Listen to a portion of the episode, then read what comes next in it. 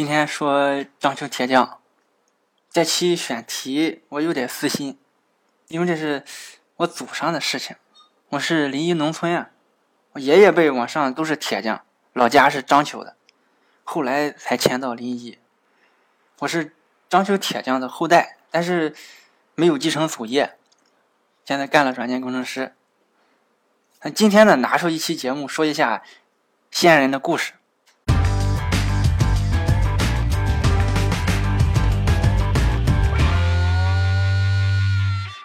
章丘啊，咱们在第九期说过它的来历，因为战国大将匡章的坟丘在这里，所以叫章丘。它是一座历史悠久的古城。章丘自古有三多：打铁的多，做买卖的多，中药铺多。第十五期说芙蓉街的时候，芙蓉街商铺很繁华，药店、这个绸缎庄，其中很多都是章丘人开的买卖。三多排名第一的是打铁的多，究竟有多多？这个古代没有做过统计，咱不知道。近代是有确凿的数据显示，全章丘有七十三万人，三十八万人以打铁养家糊口。这个万山村，一个八百三十人的村子，会打铁的六百多人。袁庄一家人生了五个儿子，起名叫袁金、袁银、袁铜、袁铁、袁锡。就是金银铜铁锡，可谓是一人生火，全家打铁，祖辈相传是子孙续接。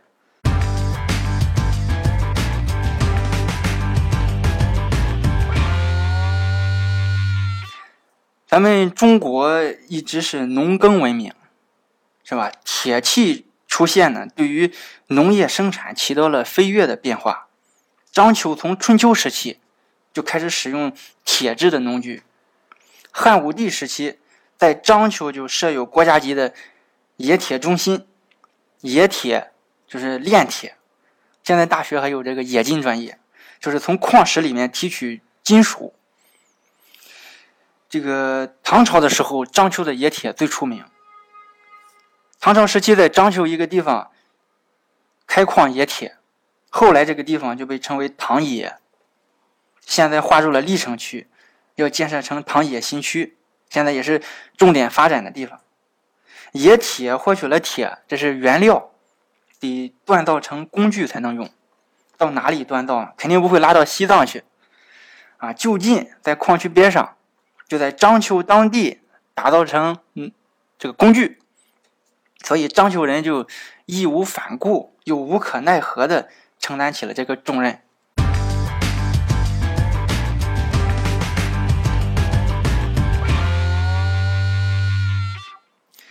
打铁这个职业，按现在来说，就是理科生，说的好听一点嘛，就是锻造工程师，不愁没有饭吃。你想，日常生活谁离得开铁器？种地你得用吧，种出来粮食吃，你切菜又得用，切好了你要炒菜，劈柴生火还得用，所以铁匠的锤子一响就来钱。另外，打铁的门槛不高。符合三个标准就行：第一，腿脚灵活，打铁快，叮当叮当，行动不能慢；第二，得有力气，抡锤打铁是一个长期的过程，千锤百打，打两下就歇一会，这个不成；第三，身体健康，能出远门，这个得解释一下。咱说过，是每家每户都离不开铁，铁匠也不愁没活干，但是得看什么地方。章丘这个地方。大多数都是铁匠，都在家打铁，铁匠够了，这个铁不够，所以在家打铁竞争就大，出门打铁机会才多。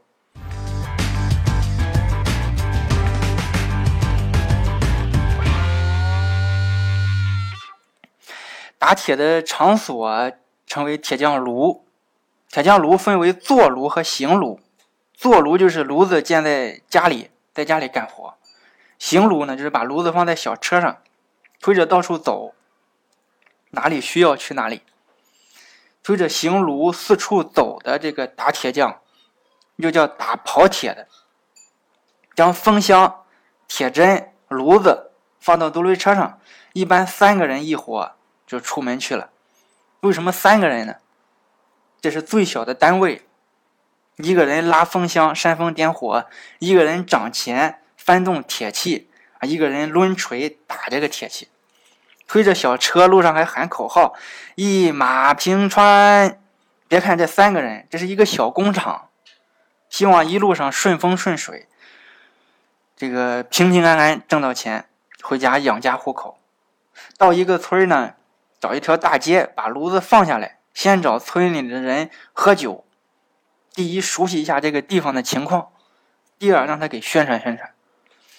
然后就架起炉子生火打铁。一听到叮了当啷敲打声。村里的这个大婶子、三大爷都来了。大婶子拿两把破菜刀，要求合成一把。三大爷呢，出头磕掉了一个角，让把缺口补上。铁匠说：“放下吧，下午过来拿。”说下午拿，中午就给你打好了。铁匠呢，讲诚信。忙完了，村里有耍猴的、唱戏的，铁匠也去看看。遇上有太上老君的庙，一定要去拜一拜。太上老君就是老子，这个孔子、孟子、老子。传说他这个老子有三个弟子，首先是道士，然后是打铁的，还有烧窑的。这个也说得过去。太上老君喜欢这个烧火炼丹嘛，一烧火不一定烧出啥。传说火药就是道士发明的，也有可能就烧出来砖瓦呀，也有可能就炼出来铁。所以铁匠就供奉太上老君为祖师爷。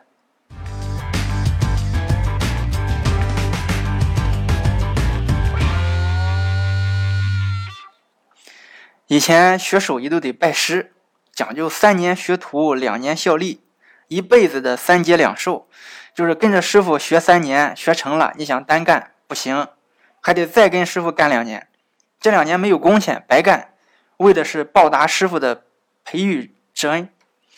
五年过去了，你继续待着也行，自立门户也行，但是以后逢年过节，还有这个师傅师娘的生日，都要带着礼物。去走一趟，这就是三年学徒，两年效力，一辈子的三节两寿。章丘的铁匠不用，想学打铁，进铁匠铺当学徒，先拉风箱。我小时候在爷爷家还见过风箱，就一个箱子有把手，通过推拉把手产生气流，有点像打气筒。风箱通过给炉子吹气啊，让炉子烧得更旺。拉风箱，当时学徒就给工资。什么时候学成了呢？随时可以走。这种速成的短期培训班呀，是寒门小户快速自力更生的捷径。因为种地你还要春种秋收，得等，还得看天；做买卖呢，还得识文断字，还要有本钱，这个有门槛。打铁一入行就拿钱，学成了能自己干。很像现在农村孩子呀，上大学选一个技能类的专业，比如计算机，就像我这样，起码混口饭吃不成问题。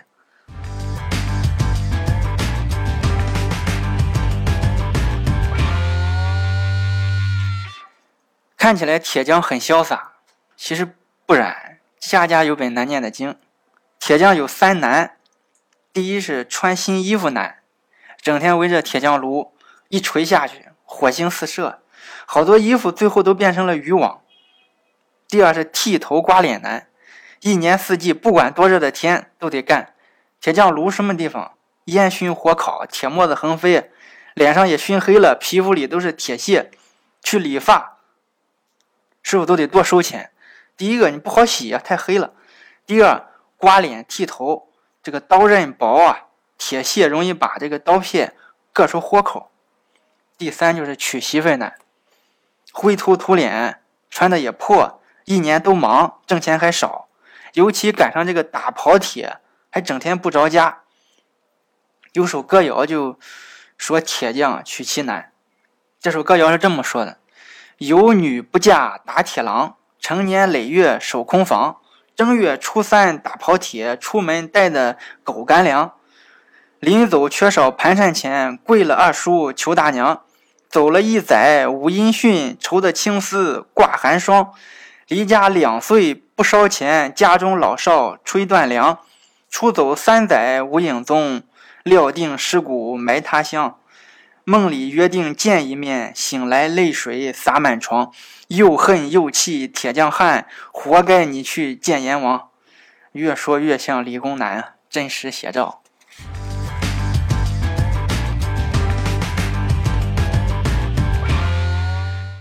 抗日战争时期呢，这个章丘铁匠是做出了相当大的贡献。那位说铁匠能做啥贡献？造枪，祖祖辈辈传承了上千年的打铁技艺。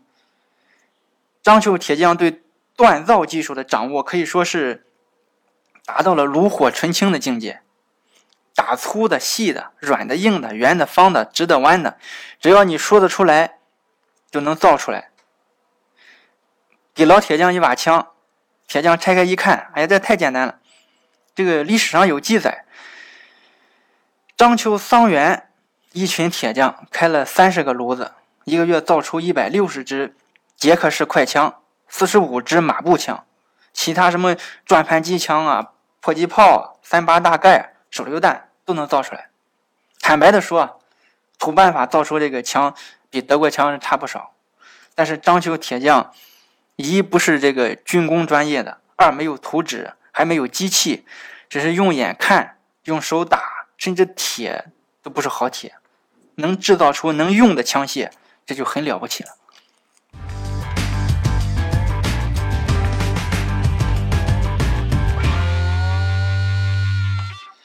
现在铁匠已经很少了，我爷爷辈还打铁，父辈就没有再干的了。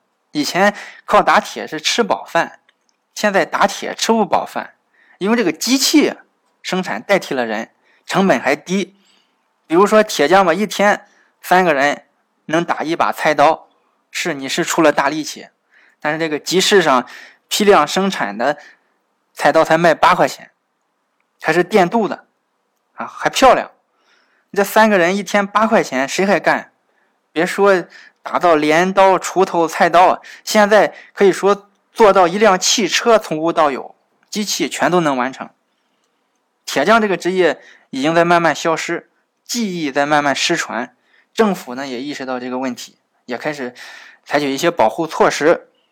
铁匠呢现在已经不叫打铁的了，现在叫高级锻造工程师。就像我不叫程序员，叫软件开发工程师。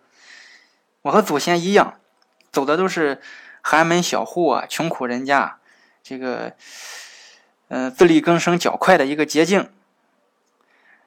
二十岁呢，我就从大学出来实习，步入社会，开始挣钱。我想命运可能也差不多，门槛低呢，被取代的可能性也大。我们无法阻止这个时代的进步，只能迈开大步，跟上时代发展的速度。今天讲的是老一辈的工程师啊，我也最终会成为老一辈的工程师。只是不知道以后的年轻人怎么讲我呀？历史肯定不讲情面。今天就到这里吧。